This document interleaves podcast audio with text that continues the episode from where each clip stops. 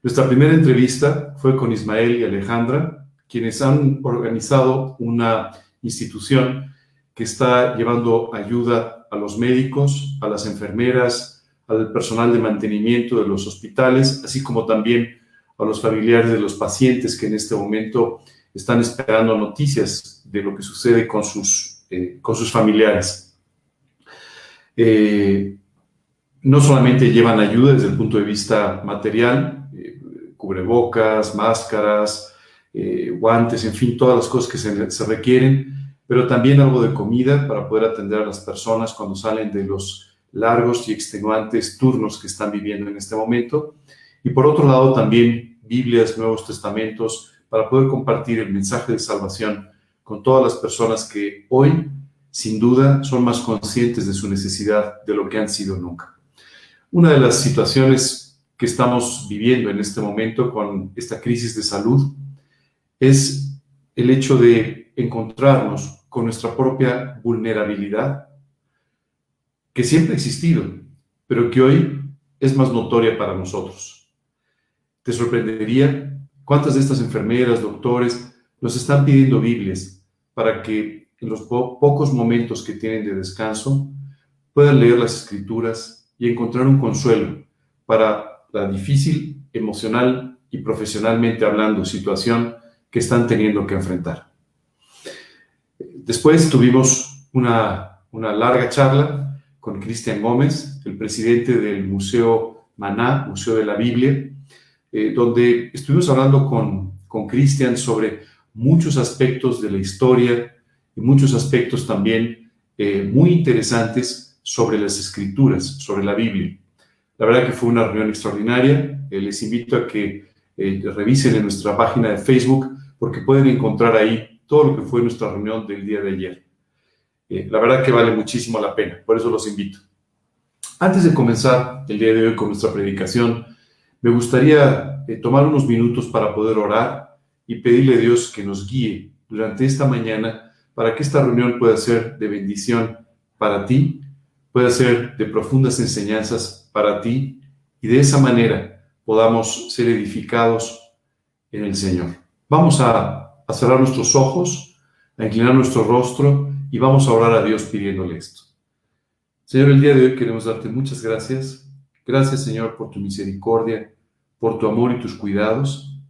Y muchas gracias, Señor, por proveernos de este tiempo y de las herramientas electrónicas, Dios, para poder seguir predicando tu palabra.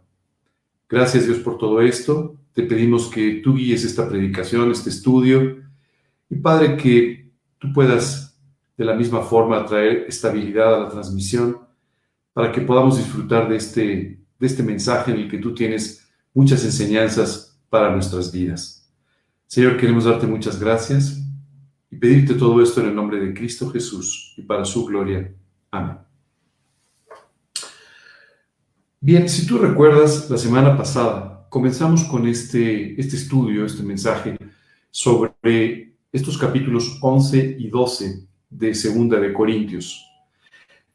Déjame, por si vienes por primera vez, déjame explicarte un poco de qué estamos hablando.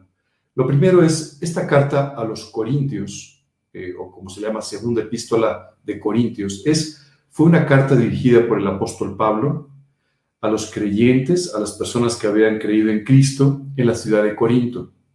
Y fue particularmente eh, emotiva para el apóstol Pablo porque esta fue una iglesia que se formó a través de su predicación en uno de sus viajes misioneros. Vos tú sabes, Pablo, Bernabé, estos dos discípulos que se congregaban en la iglesia de Antioquía, en lo que hoy en día sería Turquía, eh, comenzaron hacer varios viajes misioneros que cubrieron toda la parte de Oriente Medio, por lo que llamamos hoy Oriente Medio, y el sur de Europa. Bueno, en cada una de estas ciudades fueron encontrando en algunas de ellas grupos de creyentes que se habían formado debido a la dispersión. Esto es, el momento en el que Jerusalén comienza a haber una fuerte persecución sobre los cristianos. Muchos de ellos, perdón,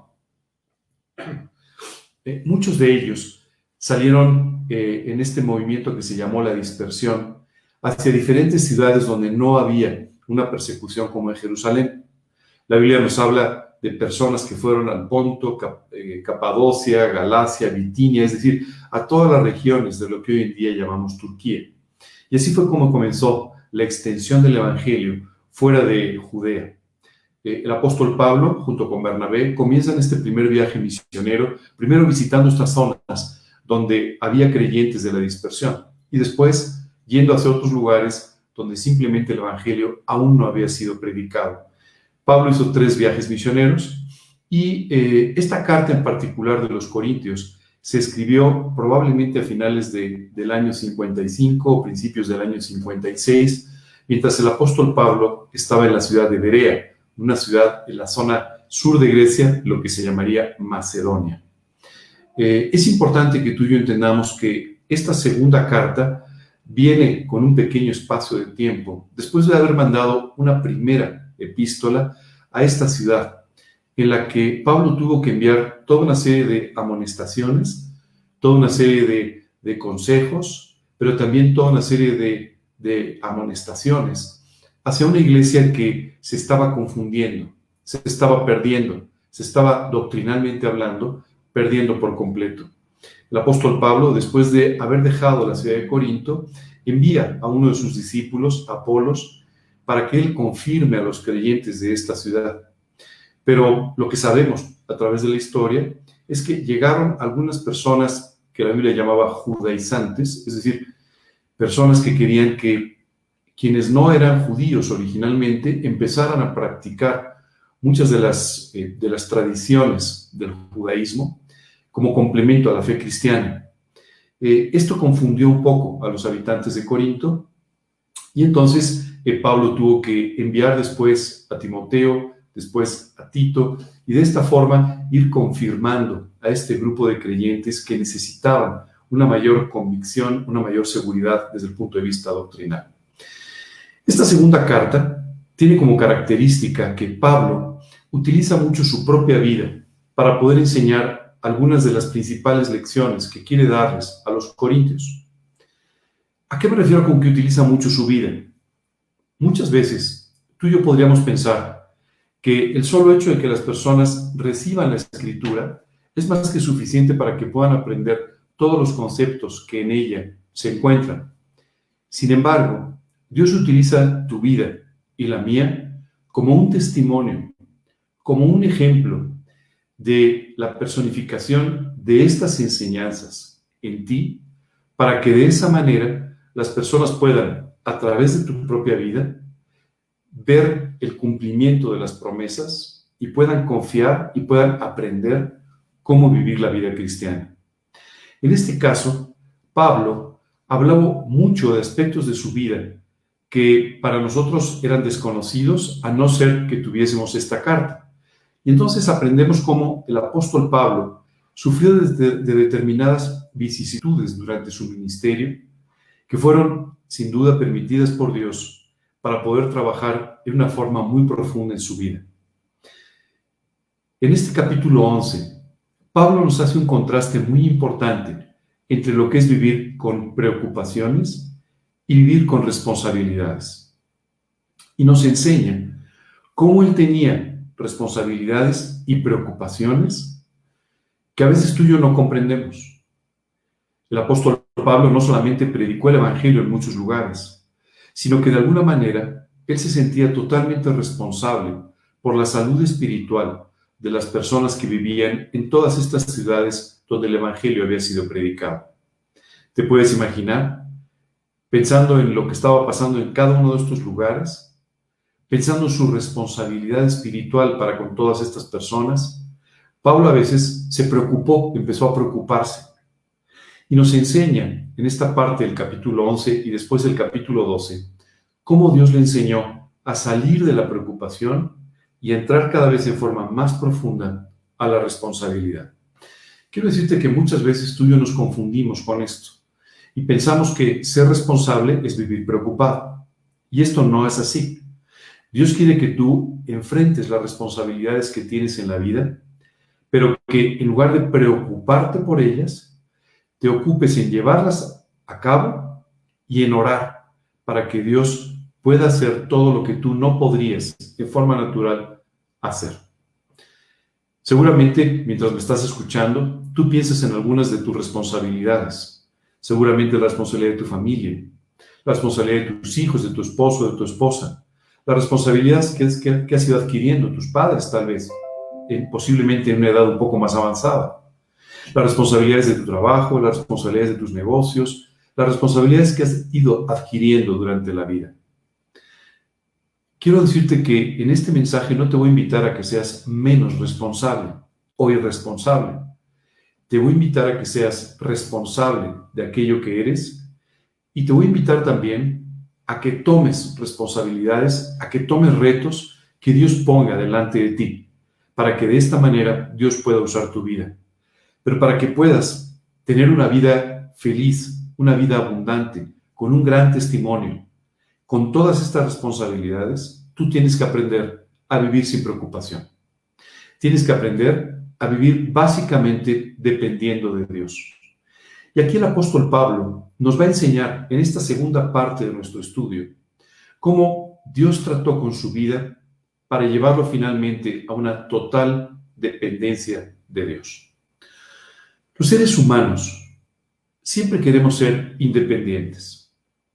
Hace poco escuchaba a un joven que estaba comentando cómo él quería poner un nuevo negocio. Y cuando le preguntaron, ¿por qué quieres hacer esto? Dijo, porque quiero ser independiente. Todos, en, ciertas, en ciertos sentidos, buscamos tener una independencia, aunque la vida, Dios no la ha diseñado de esa forma. Dios ha diseñado la vida para que tú y yo mantengamos relaciones interdependientes.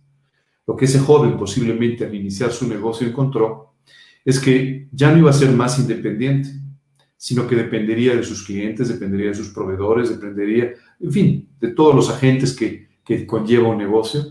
Y entonces, más bien, se volvería interdependiente. Y este es el tipo de relaciones que Dios ha diseñado.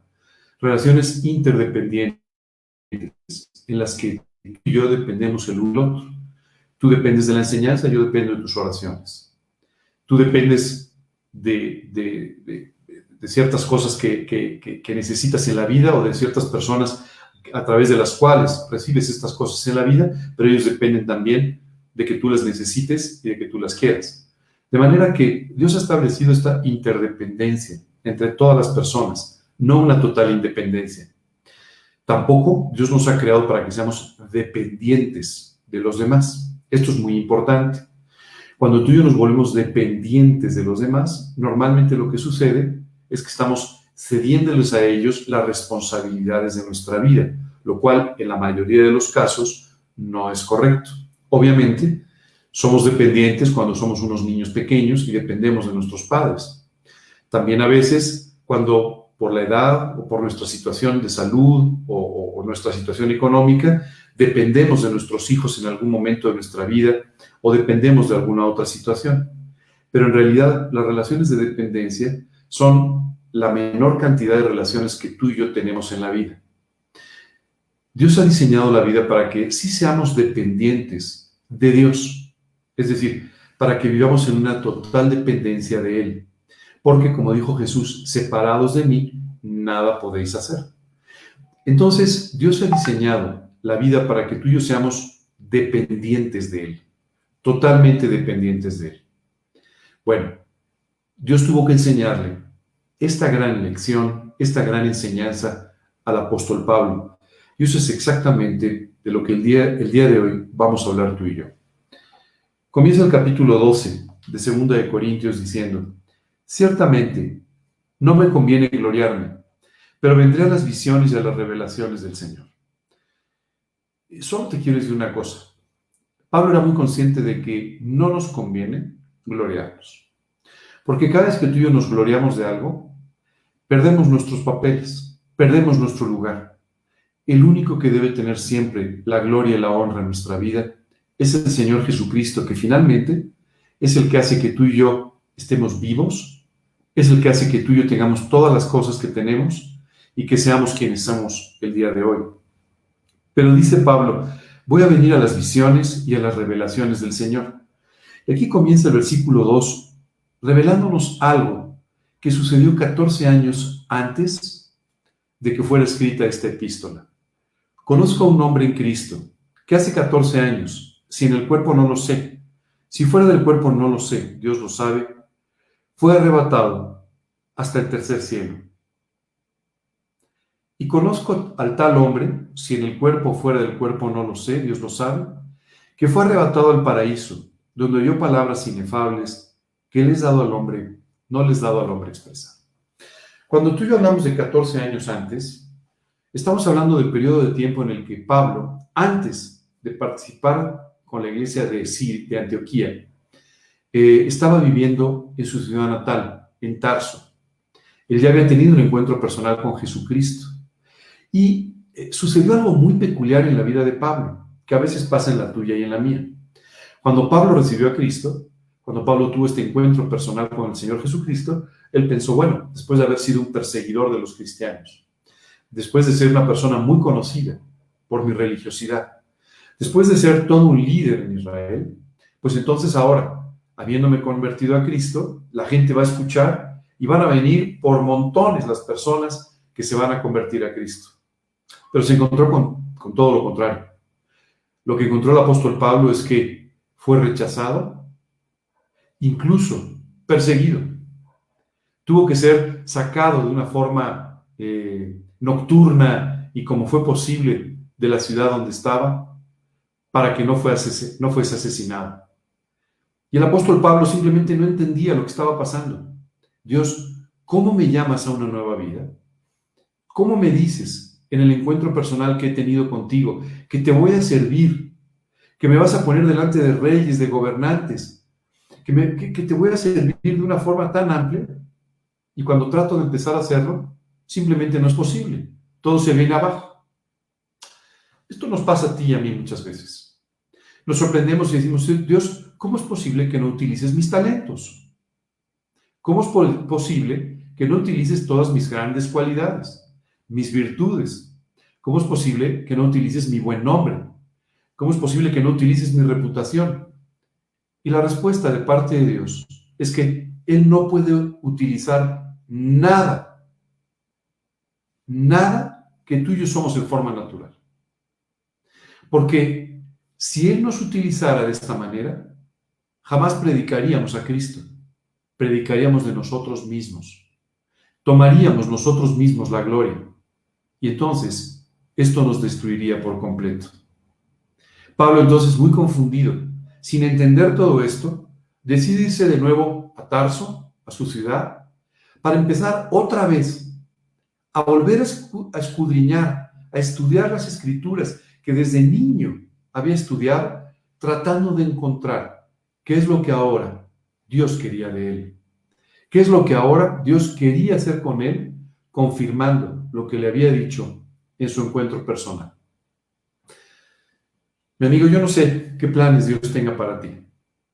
Yo no sé qué cosas quiere Dios hacer a través de tu vida, pero sí sé que tiene un plan personal, único y extraordinario para tu vida.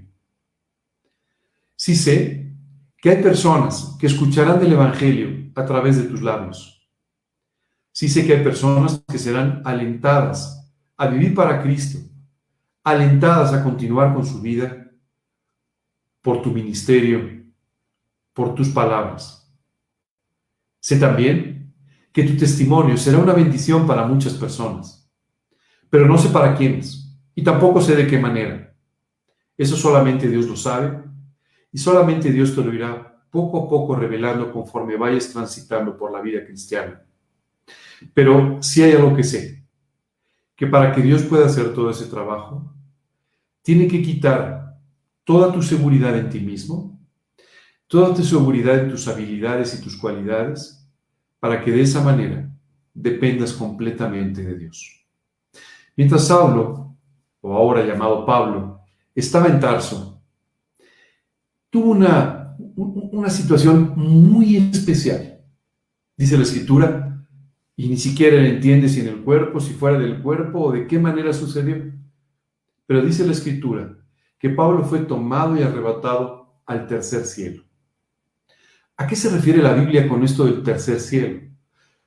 La Biblia nos habla de el primer cielo, la atmósfera, el cielo que normalmente nosotros vemos, el segundo cielo, el universo, aquellas cosas que vemos y las muchas que no alcanzamos a ver. Y el tercer cielo, fuera de nuestro universo, el cielo de los cielos, donde solamente se encuentra Dios. ¿Sabes? Eh, cuando la Biblia nos habla de este tercer cielo, por mucho tiempo los físicos dijeron, esto no es posible, el universo es infinito. Sin embargo, hoy los físicos no solamente nos dicen el universo tiene un fin, tiene límites, sino que además han empezado a calcular de qué tamaño es el universo. Lo único que todavía no nos dicen, pero la Biblia nos, enseña, es que ¿qué hay fuera del universo? Y lo que hay es el tercer cielo. La escritura dice que Pablo fue tomado, arrebatado, llevado al tercer cielo. Y dice que escuchó allí palabras, escuchó, vio, cosas, escuchó eh, ciertas cosas que ni siquiera el hombre tiene palabras para poder expresar. Dios nos da en su palabra toda una, una muestra de cómo es el cielo. Y seguramente tú y yo nos quedamos con muchas inquietudes, con muchas preguntas que hacer, nos gustaría conocer más detalles, pero la realidad es que, conforme nos dice Pablo, hay muchas cosas en ese cielo del que algún día disfrutaremos tú y yo, que simplemente ni siquiera hay palabras que puedan definir. No tenemos palabras porque no hay algo que exista en el, en el mundo que pueda compararse a lo que está en el cielo. El gozo que allí se vive es un gozo que tú y yo no podemos ni siquiera experimentar aquí en la tierra, aunque sin duda Dios nos ha dado ciertos adelantos. Déjame contarte algo que tal vez no conozcas sobre la tradición judía. En la tradición judía, cuando había un matrimonio, había ciertos intercambios. Eh, había un intercambio muy importante que era el de el novio hacia el padre de la novia. Él entregaba las arras. Hoy en día las arras son unas cuantas monedas que se utilizan simbólicamente, no tienen un gran valor y se le entregan a la novia para que las guarde. Pero en realidad, las arras tenían un significado mucho más importante en los matrimonios en Israel. No eran simbólicas, era una cantidad de dinero real que garantizaba el cumplimiento de las promesas, promesas hechas durante el matrimonio. Era un adelanto, un anticipo, que también se daba cuando se firmaba un contrato. Y entonces garantizaba la solvencia del novio del joven para poder comenzar con su matrimonio.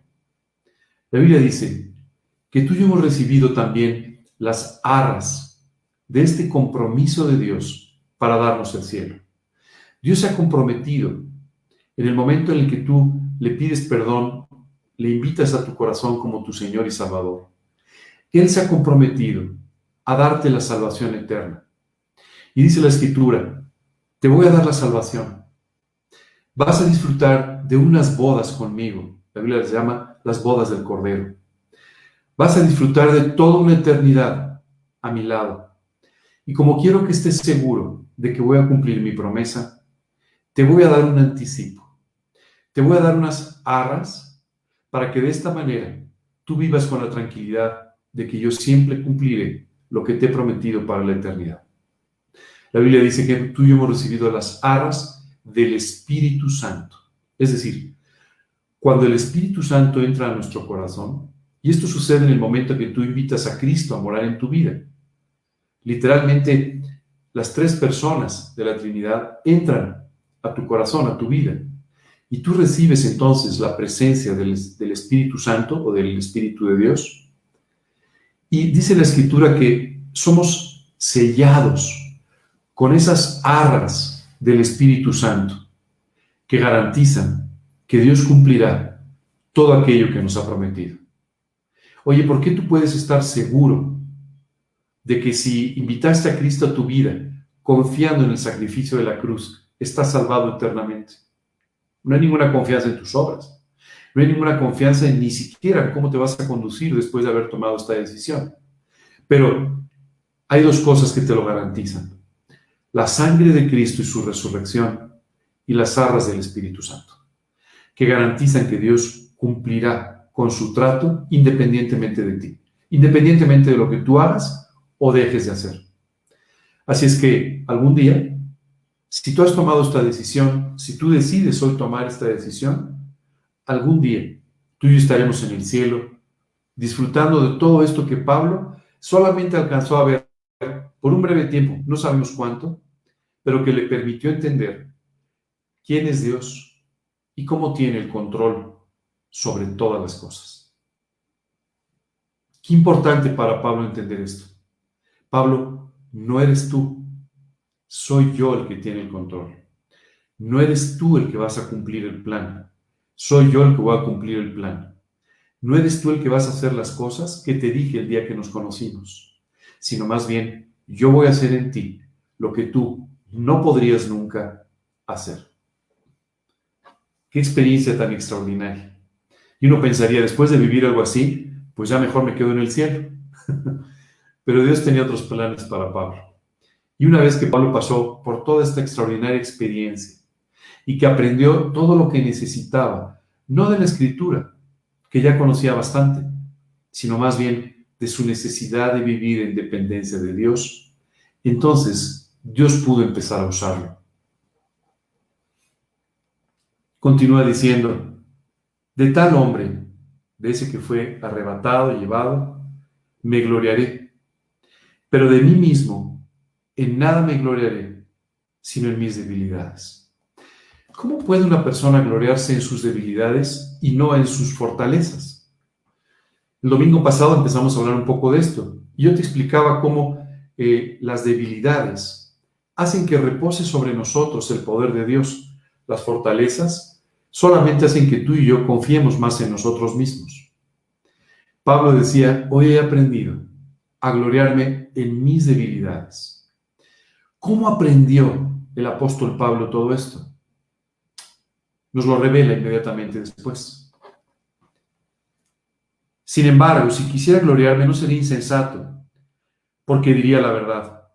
Pero lo dejo para que nadie piense de mí más de lo que en mí ve y oye de mí. Hace unas semanas, eh, cuando todavía era posible, fui a una conferencia que me llamó mucho la atención. La persona que daba la conferencia es un conocido escritor, eh, además que por muchos años fue el director y el presidente de una de las editoriales cristianas más importantes del mundo tiene un doctorado en economía, otro en teología, y bueno, pasaríamos varios minutos el día de hoy solamente hablando un poco del alcance de sus logros. Cuando lo presentaron, por supuesto la persona que lo hizo con todo respeto, habló de todos estos logros en su vida. Pero cuando él pasó al frente, dijo, después de tantos años, agradezco por supuesto que me haya presentado así, pero después de todos estos años, quiero decirles que como quiero ser presentado, es como siervo de Cristo. Pablo había aprendido que tenía que ser siervo de Cristo. Ya no era más Saulo, el de las influencias, el de eh, las relaciones, el de los conocimientos. Ahora era Pablo, siervo de Cristo. Continúa diciendo, y para que la grandeza de las revelaciones no me exaltase desmedidamente, me fue dado un aguijón en mi carne. Fíjate lo que dice, para que no me exalte demasiado.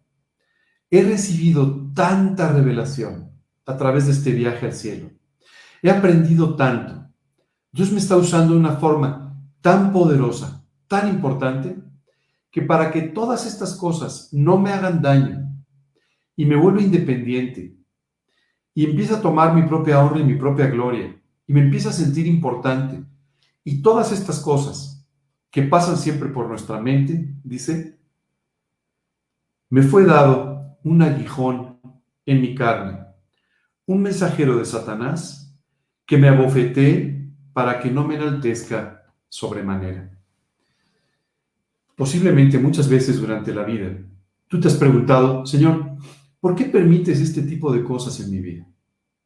¿Por qué permites que yo tenga que estar sufriendo estas cosas, enfrentando estas cosas? ¿Por qué lo permites? Simplemente para que la grandeza de las revelaciones, para que la grandeza de los planes que Dios tiene para contigo, para que la grandeza del servicio que quiere llevar a cabo de ti no te enaltezca sobremanera. Efectivamente, Dios está hoy trabajando en tu vida a través de, enfrentarte con tus debilidades, para que de esa manera no te enaltezca sobremanera cuando Él bendiga tu vida, cuando Él te exalte, cuando Él haga el trabajo que quiere hacer. Dice un versículo, humillaos ante la presencia de Dios. Y cuando tú y yo nos humillamos ante la presencia de Dios, Él puede, dice la Escritura, exaltarnos. Alto, muy alto. Pero para esto, primero tú y yo necesitamos reconocer nuestra debilidad. Y dice aquí el apóstol Pablo, Dios permitió que hubiera algo en mi vida que me molestaba. Un aguijón en la carne. ¿Alguna vez te ha picado una avispa, una abeja, o te has clavado una astilla? ¿Cómo molesta, verdad?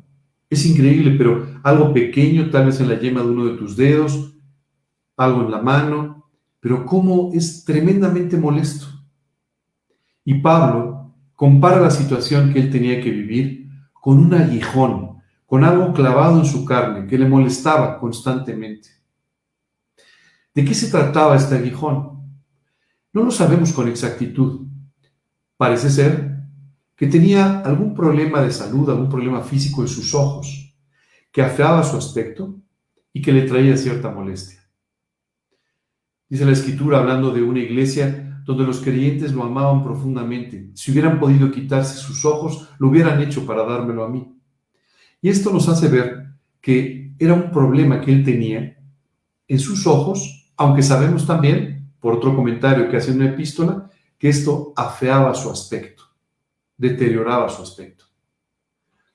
Seguramente tú y yo quisiéramos ser, eh, ya sabes, como artistas así, este, eh, como actrices y como actores, siempre perfectamente, pero, pero Dios no necesita que tú y yo tengamos ni ese aspecto, ni esa sagacidad, ni, ni esa gran preparación, ni esa tremenda elocuencia de hablar. Lo único que necesita es nuestro corazón. Que nuestro corazón viva en una total dependencia de Dios. Recuerda las palabras de Jesús. Yo soy la vida, vosotros los pámpanos. Separados de mí, nada podéis hacer.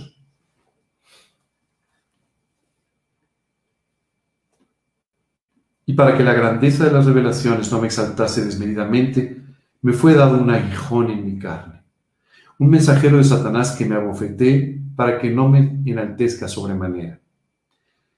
Y entonces nos revela algo muy personal que había sucedido en la vida de Pablo. Dice, respecto a lo cual, tres veces he rogado al Señor que lo quite de mí. Esto no quiere decir que solamente hubiera orado tres veces, pero quiere decir que tres veces Pablo llegó con un profundo ruego, Señor, por favor, quita esto de mi vida, que tanto me molesta. Quita esto de mi vida que me está trayendo este pesar constante, que me abofetea constantemente.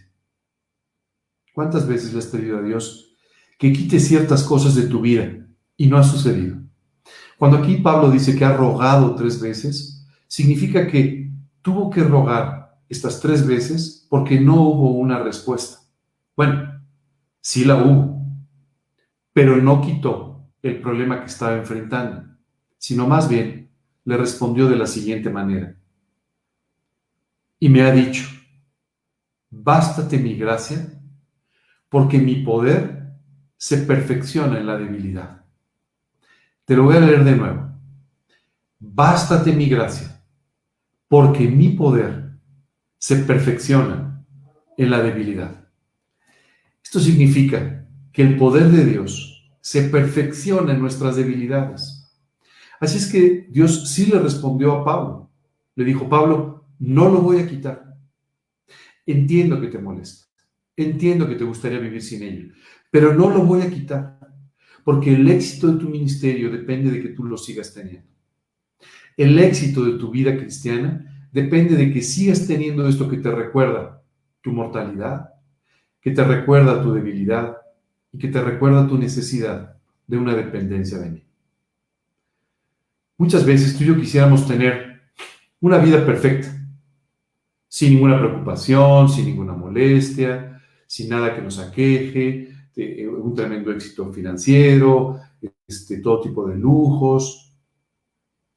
¿Y por qué Dios no nos, no nos da todo esto? Porque sería un grave daño para ti. Empezarías a ensoberbecerte. Empezarías a pensar que te lo mereces. Y esto limitaría profundamente tu vida espiritual. Lo que Dios quiere es que aprendas a vivir siempre dependiendo de Él. Esto no quiere decir que vivas con limitaciones, este, que te vaya muy mal en la vida. No, no, no significa esto. Todo lo contrario. Significa que Dios quiere bendecirte de tal manera que te necesita dependiendo de Él. Que Dios quiere enaltecer tu vida de tal forma que tienes que vivir completamente dependiente de Él para que no te dé vértigo cuando estés en las alturas. ¿Sabes cómo somos los seres humanos? Literalmente, como dice un refrán, nos subimos a un tabique y nos da vértigo. Esa es la realidad. Rápidamente empezamos a sentirnos muy importantes, empezamos a sentirnos necesarios, empezamos a sentir que somos muy populares. Y si no nos sentimos así, no te preocupes. Hoy existe el Facebook que te ayuda perfectamente. Puedes decir que tienes miles de amigos, aunque muchos de ellos ni siquiera los conozcas. Puedes decir que mucha gente te sigue, aunque en el fondo no les interesa tu vida lo más mínimo. Pero nos engañamos de esta forma. Y empezamos entonces a perder de vista nuestra necesidad de una vida dependiente de Dios, que es la que va a traer todos los frutos que Dios quiere darnos. El apóstol Pablo no solamente iba a ser exaltado y utilizado. El apóstol Pablo se convirtió en el personaje más importante de, los, de estos últimos dos mil años. En el personaje tan importante para la estructura, para la creación de la iglesia, el personaje tan importante para la predicación del, Evangelio en tres continentes. Efectivamente, Dios lo quería usar de una forma increíble. Lo puso delante de reyes, delante de gobernantes. Pero para esto, Él necesitaba un aguijón en su carne que le molestara todo el tiempo. Si alguna vez te has clavado una astilla o has tenido un aguijón de algún animal eh, clavado en algún dedo o algo, sabrás que independientemente de lo bien que puedas sentirte o de la situación que estés eh, enfrentando en ese momento, de repente otra vez esto te vuelve a molestar y te vuelve a molestar. Y Pablo simplemente nos dice, yo tuve este aguijón y Dios me dijo, bástate mi gracia. ¿Por qué Dios le dijo, bástate mi gracia? Porque la gracia de Dios es suficiente. La gracia de Dios será suficiente para que tú tengas que llevar encima tus responsabilidades. La gracia de Dios será suficiente para que tú puedas enfrentar nuevos retos. La gracia de Dios será suficiente para que tú puedas vivir la vida que estás viviendo con las dificultades, con los problemas o con las pruebas que Dios haya permitido en ella. Hace apenas unos días eh, recibí una comunicación de una, de una muchacha a la que le tengo mucho aprecio, una chica que ha pasado por situaciones difíciles en los últimos años en su vida. Y sabes, eh, de repente en esta comunicación me decía, pues todo parece venirse abajo y ahora sí ya, ya, ya no veo la forma de poder salir adelante. Después de alentarla, días después, recibo otro mensaje de su parte que dice, jamás lo imaginé. Donde no había nada, Dios ha traído algo más y Dios está bendiciendo mi vida otra vez. Y cada mensaje que recibo solamente me habla de cómo Dios ahora está trayendo una y otra y otra bendiciones a su vida. Si ella pudiera escribir en un libro lo que ha vivido en los últimos tres o cuatro años, tendríamos que nombrar el libro Los milagros de la vida de esta persona. Así es como Dios quiere que tú y yo vivamos, de milagro en milagro, de gloria en gloria, solo, exclusivamente, dependiendo de Dios. Dios le dijo a Pablo, Pablo, mi gracia es suficiente.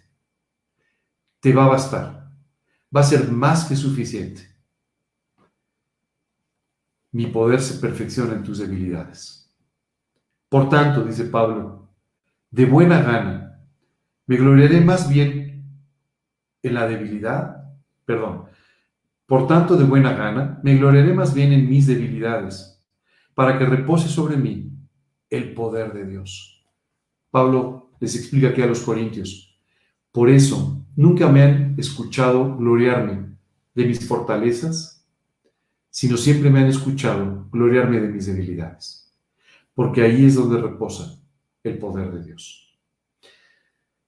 La verdad es que no necesitamos mucho para encontrar las debilidades que hay en nuestra vida. Somos débiles en muchas cosas.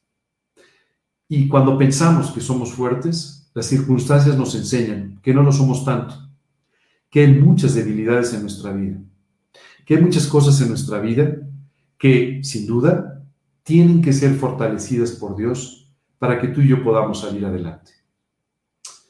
Pensaba en un hombre que tuvo un ministerio tremendo, Moisés.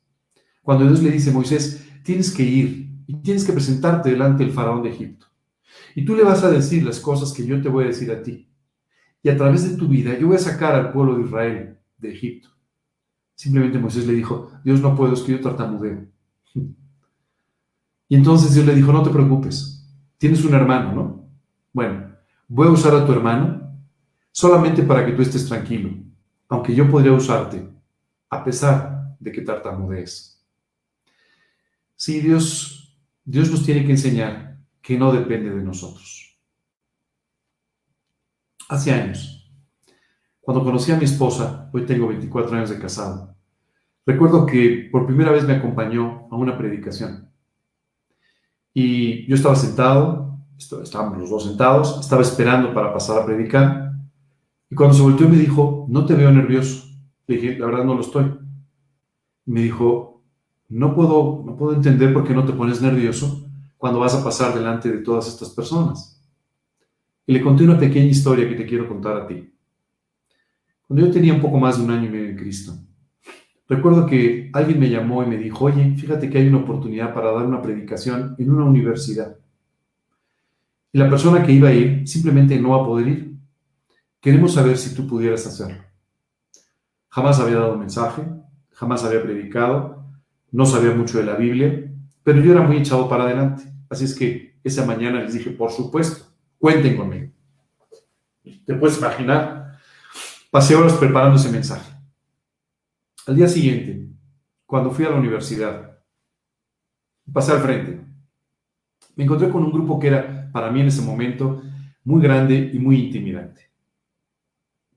Empecé a dar el mensaje y te quiero decir que olvidé el versículo central de la predicación. De alguna manera Dios trajo otro versículo a mi mente. Eh, improvisando un poco pude terminar aquella, aquella sencilla predicación.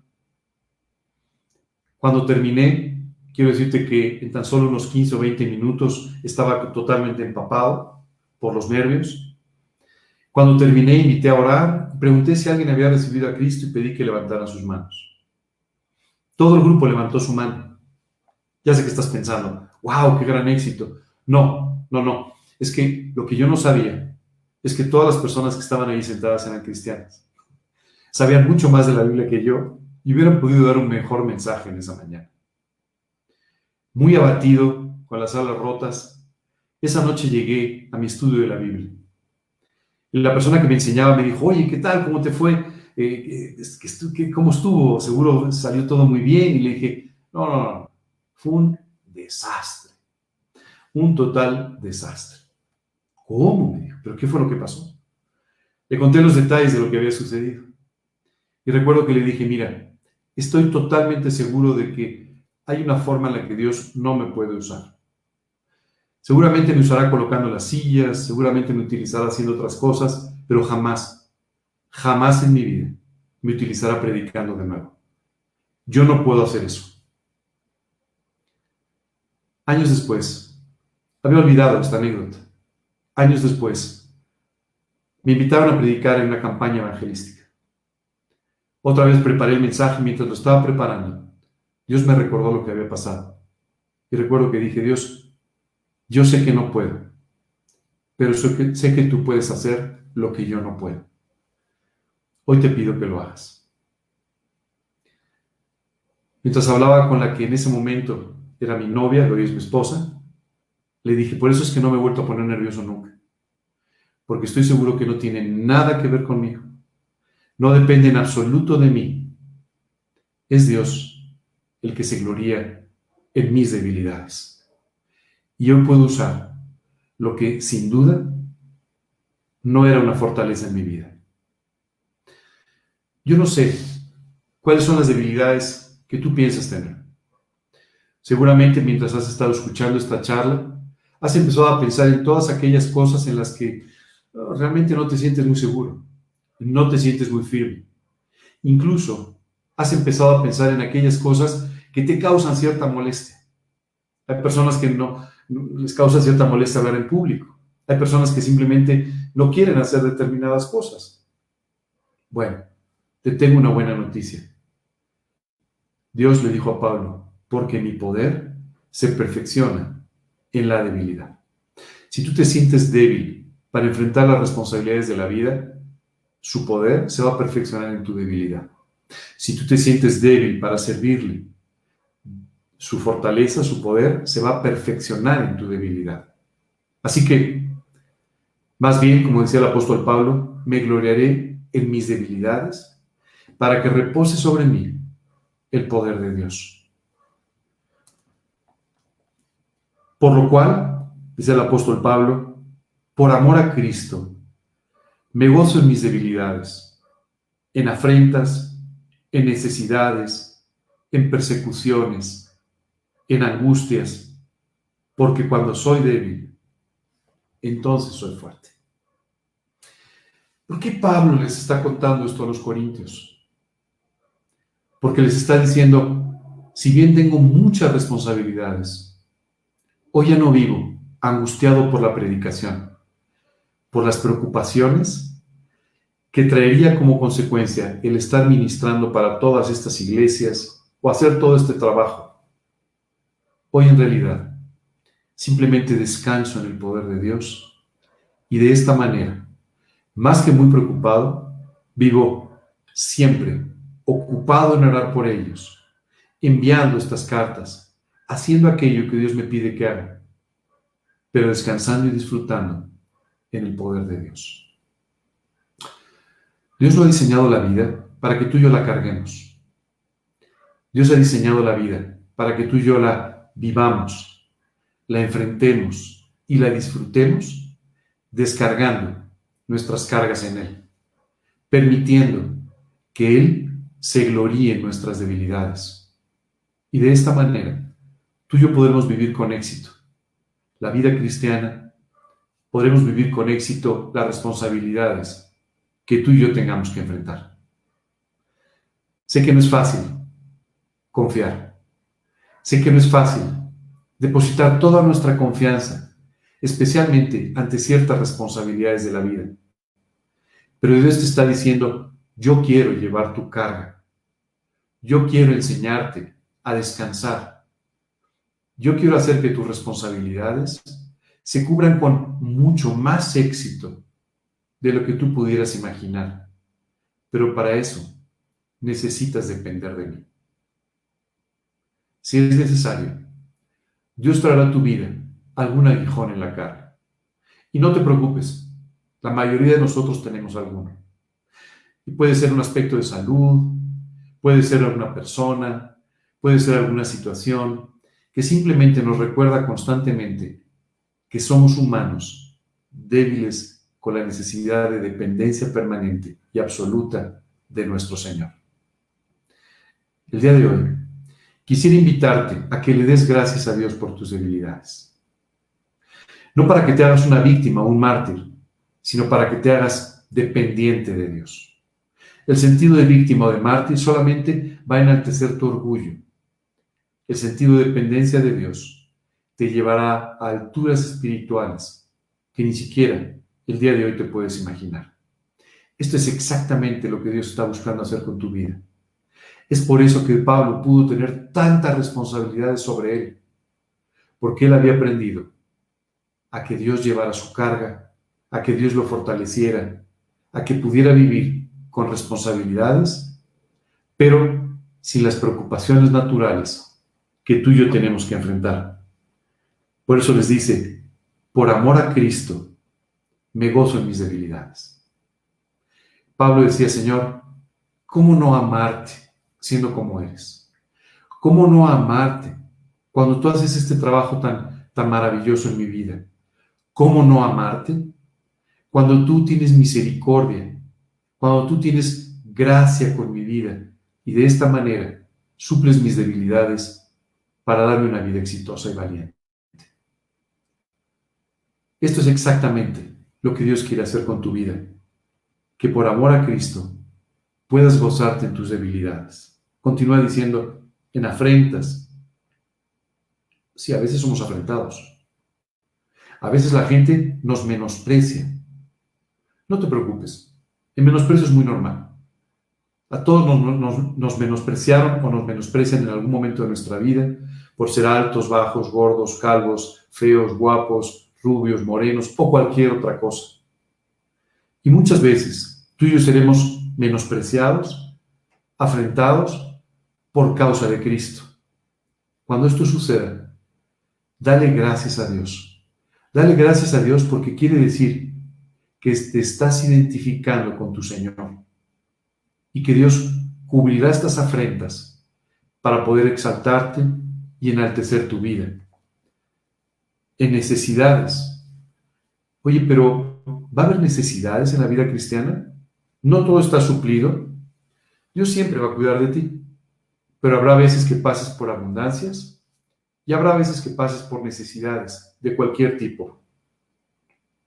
En persecuciones, en angustias, decía Pablo, porque cuando soy débil, entonces soy fuerte.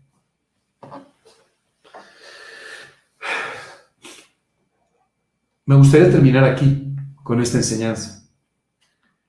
Pablo simplemente nos ha permitido ver a través de su vida y de su testimonio que necesitamos una dependencia absoluta de Dios. Que Dios va a permitir ciertas cosas en nuestra vida para que siempre seamos conscientes de nuestras debilidades y en lugar de sufrir al ver el aguijón en la carne, tú y yo tenemos que darle gracias a Dios, porque de esta manera su poder se perfeccionará en nuestra debilidad. Bástate su gracia. Su gracia te será suficiente. En eso que tienes que enfrentar, tu gracia será suficiente. La gracia de Dios siempre va a ser suficiente para todas las cosas que tú y yo tengamos que vivir. Así que el día de hoy te invito a que te gloríes en tus debilidades, que lo hagas por amor a Cristo, a que aumentes tu dependencia de Dios en las áreas en las que te has vuelto un poco independiente o muy independiente. Hoy te invito también a que aprendas a llevar tus responsabilidades, descargando todas tus preocupaciones sobre Él, dice la Escritura, echando toda vuestra ansiedad sobre Él, porque Él tiene cuidado de vosotros. Y por último, a que tomes nuevos retos a que tomes nuevas responsabilidades, a que seas valiente, arrojado, a que enfrentes la vida con optimismo, con gozo, disfrutando sabiendo que el Dios que conoce tus debilidades las suplirá con su poder y su gracia para que tu vida alcance el fin que tú esperas. Qué precioso poder confiar en que Dios va a hacer este trabajo. Qué precioso confiar en que Dios, el Todopoderoso, tiene el poder para cubrir tus, tus deficiencias, tus limitaciones y tus debilidades. Y hoy pone a tu disposición todo ese poder para que vivas la vida totalmente sobrenatural que Dios te ha prometido. De esto se trata, descansar en las pruebas, descansar en los problemas, reposar en la fe y de esta manera permitirle a Dios hacer su trabajo en nuestra vida. Seguramente mientras has estado escuchando todas estas cosas, si es la primera vez que, sintonizas nuestras predicaciones, estarás preguntándote, ¿cómo es posible todo esto? Esto, esto suena como una especie de cuento de hadas, suena como algo eh, eh, genial y maravilloso, pero, pero no es parte de mi realidad en la vida. No, no, no es parte de tu realidad en la vida porque, porque tú necesitas tener una relación personal con Dios. Al principio de nuestra predicación, te hablé del encuentro personal que Pablo, en ese momento Saulo, tuvo con el Señor Jesucristo. Saulo era un hombre religioso. Saulo era un hombre que moralmente se conducía bien. Saulo, como vimos el domingo pasado, era incluso perseguidor de la, de la iglesia por sus creencias, por sus convicciones. Pero todas estas cosas lo mantenían separado de Dios. Hasta que Jesucristo mismo le salió al encuentro para obtener una experiencia personal con Él. Hoy es el Señor Jesucristo el que te ha puesto en el lugar donde estás, el que ha salido a tu encuentro para decirte que te ama, que tiene la salvación, el perdón para tu vida y que además quiere iniciar una relación personal contigo basada en el profundo amor que te tiene y que llevó a Jesucristo a morir a la cruz pagando por ti. Él quiere que sepas que te está buscando, que no es una casualidad que estés escuchando estas palabras, y que quiere transformar tu vida, hacerla eterna y útil en sus manos. ¿Cómo podemos hacer esto? Lo primero que tú y yo tenemos que hacer es reconocer que hemos pecado, que hemos fallado en diferentes ocasiones de nuestra vida. Y esto no, no es difícil verlo. Tú sabes que has fallado mucho, pero tienes que reconocerlo. Y a veces ese es el problema. Hoy te pido que hagas a un lado tu orgullo. Te pido que hagas a un lado tu soberbia. Te pido que hagas a un lado todas aquellas cosas en las que has fundamentado las esperanzas que hoy tienes y que no te han llevado a tener esta relación con Dios.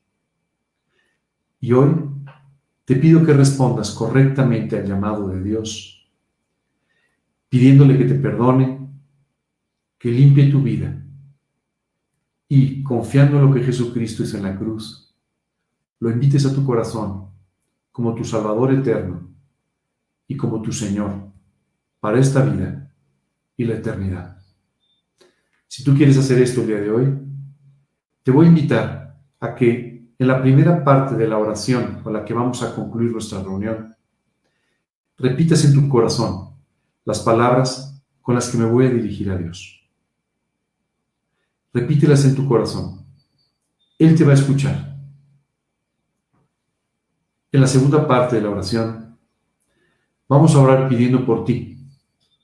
Por ti que, aunque tienes una relación personal con Dios, a veces te afliges, a veces te preocupas, a veces vives con la carga con la que no deberías vivir, para que Dios hoy te dé una victoria sobre esta actitud, para que te vuelvas cada día más responsable pero te preocupes menos. Más activo, más valiente, enfrentando más retos, pero gloriándote en tus debilidades para que repose sobre ti el poder de Dios. Si el día de hoy tú sientes que tienes un aguijón en tu carne, vamos a darle gracias a Dios por eso. Y si escuchas las mismas palabras de Dios, bástate mi gracia, quiero que sepas que la gracia de Dios siempre será suficiente. Vamos a orar. Para ello te pediría que cierres de nuevo tus ojos, que inclines tu rostro como una señal de respeto y que nos dirijamos a Dios para orar con estas palabras. Señor, hoy quiero darte gracias. Gracias por haber salido a mi encuentro. Gracias Dios por amarme de una manera que ni siquiera entiendo. Hoy te quiero pedir que tú me perdones por todos mis pecados, por todas mis faltas, por todos mis errores. Te quiero pedir que me perdones, que limpies mi vida. Y Señor, confiando en lo que Jesucristo hizo en la cruz por mí, hoy te quiero pedir que su sangre me salve del pago de mis pecados eternamente. Señor, sálvame por completo Dame una relación personal contigo para la cual te invito a que entres a mi corazón como mi Señor. Dios, te quiero pedir que hagas esto, que tú me des las armas de tu espíritu y de esa manera pueda tener la seguridad de esta relación personal contigo que me has prometido. Te pido estas cosas sin confiar en mis hechos, en mis obras, sino solamente confiando en lo que Jesús hizo por mí en la cruz. En su nombre y para su gloria te lo pido. Amén. Y Dios, el día de hoy, quiero venir delante de ti para que tú reorientes mi vida. Señor, que tú me enseñes a tomar nuevas responsabilidades, nuevos retos, que tú me enseñes a gozarme y darte gracias por las responsabilidades que hoy tengo y que tú quites de una vez por todas de mí la natural preocupación que he venido sufriendo en los últimos tiempos. Señor, he escuchado tus palabras, bástate de mi gracia. Y hoy, Señor, entiendo que tu gracia es suficiente. Y te quiero pedir por ello que tú me des la seguridad, la seguridad de que tu poder se perfecciona en mi debilidad. Señor, muéstrame tu poder. Muéstrame, Dios, en mi vida las cosas que confirman esta enseñanza, para que yo pueda vivir el resto de mi vida gloriándome en mis debilidades. Señor, hoy te pido que repose sobre mí el poder de Dios.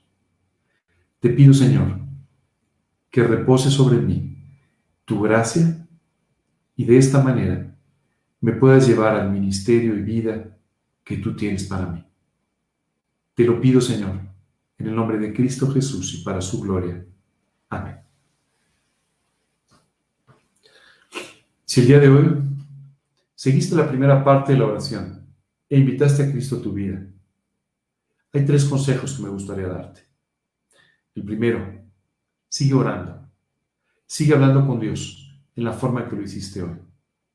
Él quiere escucharte, quiere responderte, quiere llenar tu corazón. El segundo consejo, abre la Biblia. Yo te recomendaría en el Nuevo Testamento, en los Evangelios, y comienza a leer ahí para que Dios te enseñe cómo debes vivir. Tercero, te pediría que busques a la persona que te invitó el día de hoy. A la persona que conoces y que tal vez te compartió este link o te permitió que a través de alguna otra forma tú pudieras entrar a esta predicación. Y permite entonces que se pueda gozar contigo y que pueda ayudarte a dar los primeros pasos de esta vida espiritual que Dios ha comenzado hoy contigo. Si el día de hoy tú has orado pidiéndole a Dios que te libere de tus cargas, que te haga reposar en su palabra y que se perfeccione sobre ti el poder de Dios, quiero confirmarte que tú vas a ver las manifestaciones del poder de Dios en los siguientes días en tu vida. Vas a ver cómo su poder se perfecciona en tu debilidad. Vas a ver las respuestas de tus oraciones y vas a ver entonces cómo Dios puede descargarte y hacerte vivir una vida ligera, completa y feliz. Gracias por haber estado con nosotros en esta mañana. Les invito a que nos acompañen el día de mañana, lunes, miércoles y viernes a las 9 de la noche. Transmitimos unas cápsulas que probablemente sean muy útiles para ti. Son unos mensajes breves de la escritura, unos 15 minutos, y también pasamos un tiempo orando. Así que te invito a que nos acompañes lunes, miércoles, viernes a las 9 de la noche, el próximo domingo, una vez más, a las 11. El sábado próximo, a las 5 de la tarde, vamos a tener una reunión muy especial. Me gustaría invitarte. Esa reunión se llama la Biblia y tu dinero. Sí, yo sé que este, nos preocupamos con estas cosas, nos preocupamos con el dinero, especialmente ahora, oye, ¿qué voy a hacer? Y, en esta situación, y, y, vamos a hablar un poco de cómo Dios nos enseña en la Biblia que tenemos que tener nuestra relación con las cosas materiales y cómo debemos vivir con sabiduría, sin preocuparnos por ellas, pero siendo responsables en ellas. Así que te invito, vamos a transmitir por este mismo canal el sábado a las 5 de la tarde. Así que lunes, miércoles y viernes, 9 de la noche, el sábado a las 5 de la tarde, próximo domingo a las 11 en otra predicación.